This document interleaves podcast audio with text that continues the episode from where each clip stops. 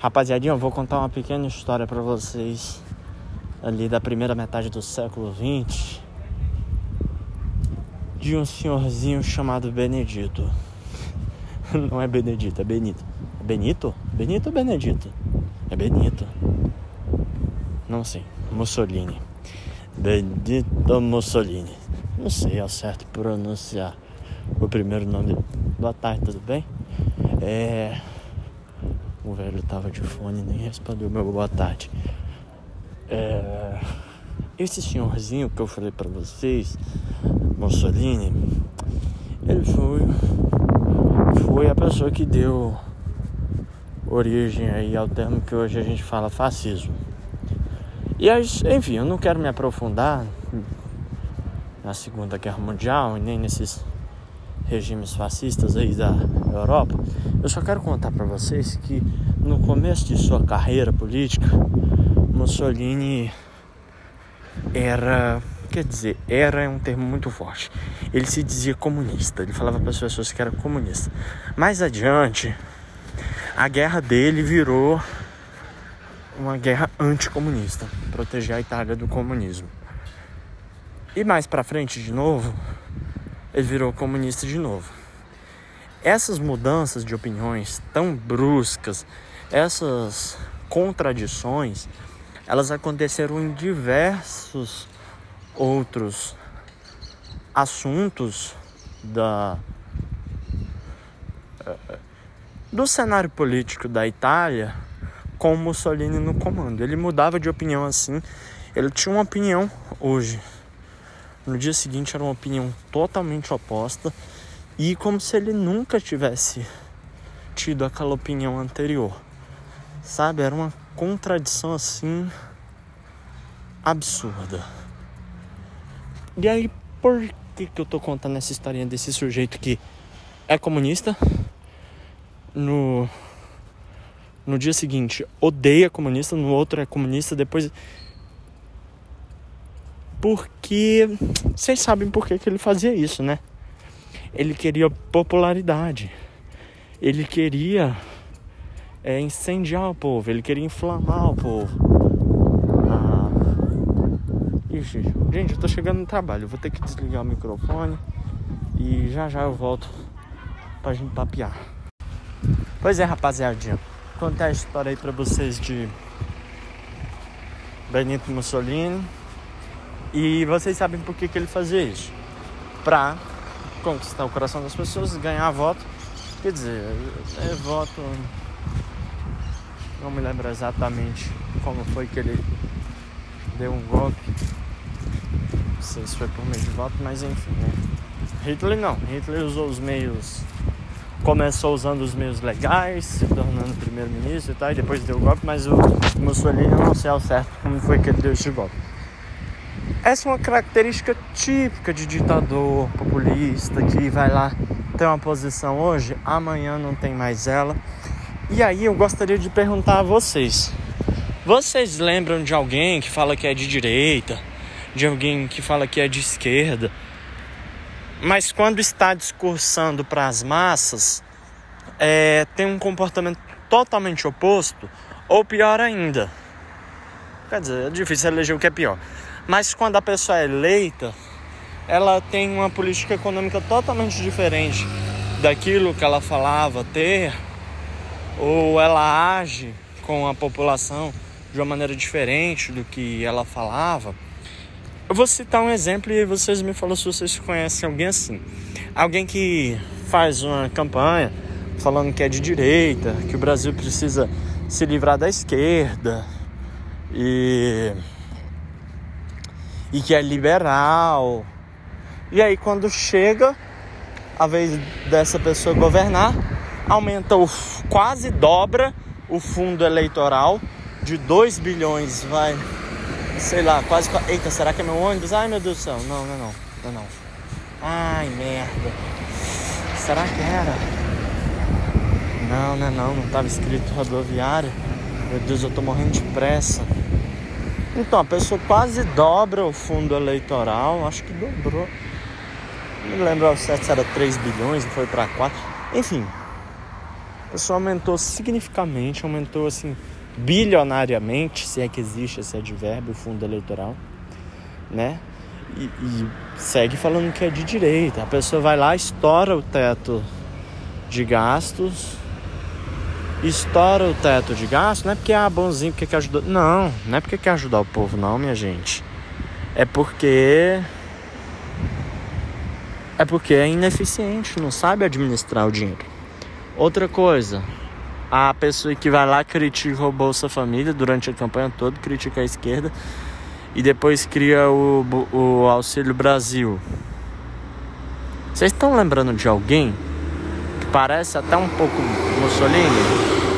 Beleza, vou, vou lembrar vocês de outra pessoa que que fala que é de esquerda e aí depois de um bom tempo na cadeia ao sair, a primeira coisa que fala é que não é necessário ter raiva do 1% mais rico do Brasil. Eita, peraí, deixa eu ver.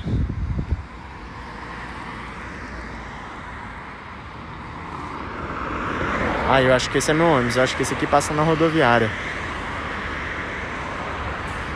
Rapidinho, pessoal. Um minutinho, segura aí. Oi, meu querido, tudo bem? Esse aqui sobe pro Cruzeiro é pela rodoviária, né? Por fora. Por fora? Não passa pela rodoviária, não? Por fora. Mas dá pra eu descer na rodoviária? Não, não? é por fora da rodoviária, não entra lá, não. A parada pro teatro, você desce. Beleza, eu desço em qual? Parada pro teatro. Sim. Lá do semáforo.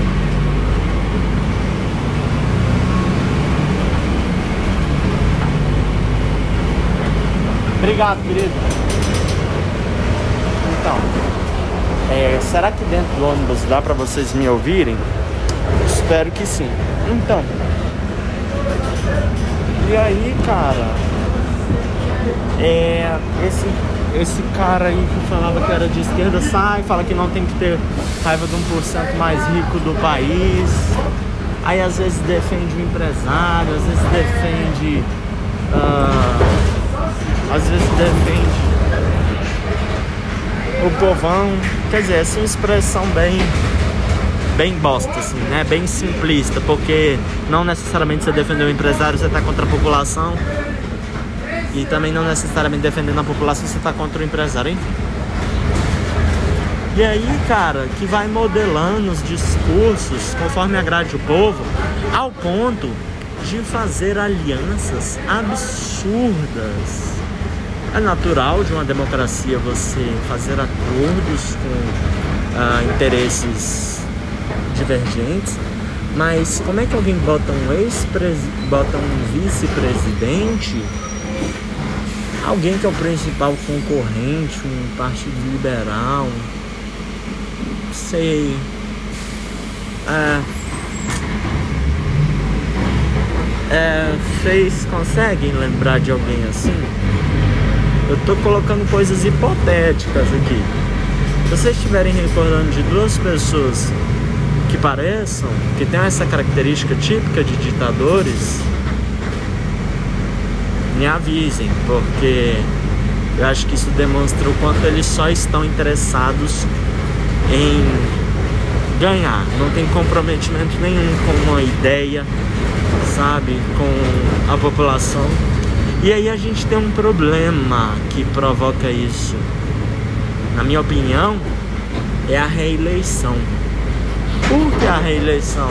Porque o cara ele faz de tudo, ele estoura o teto de gastos, ele não tem comprometimento nenhum com o desenvolvimento a longo prazo do país, ele quer ser reeleito. Então comecei a gravar esse podcast de são as 3 horas da tarde e agora já é meia-noite. Meu pai me ligou naquele momento, interrompeu a ligação. Mas enfim, eu estava falando sobre o problema da reeleição. O cara quer ser reeleito, ele faz tudo. E, e aí acaba que medidas de longo prazo não são tomadas, porque o Brasil, infelizmente, é um país com educação baixa. É um país também com uma demanda por salvadores, por heróis, com, com problemas muito graves, né? Eu acho que isso faz com que população brasileira seja um povo de baixa autoestima que precisa de um Messias. De fato, os problemas são grandes, são muitos problemas e que são resolvidos a longo prazo, não em quatro anos. Então, por isso que eu acho que a reeleição é um problema.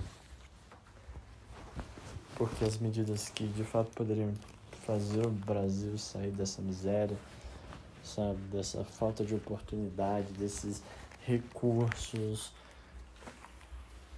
que a gente tem, sabe, é a educação. Gente, político que no lugar de ficar dando dinheiro pro povo, investisse na educação, ia ser reeleito? Não ia.